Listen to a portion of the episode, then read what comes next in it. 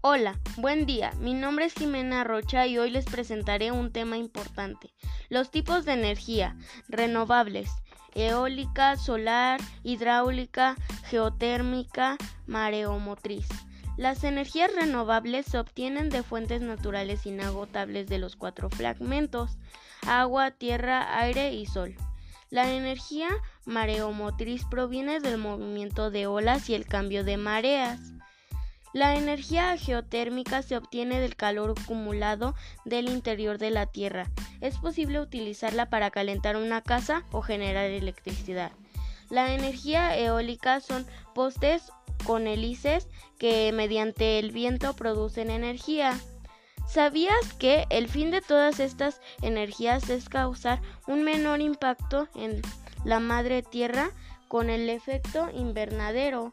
Como su nombre lo dice, son naturales y lo mejor de todo es que no se agotan con su uso y se regeneran de forma natural.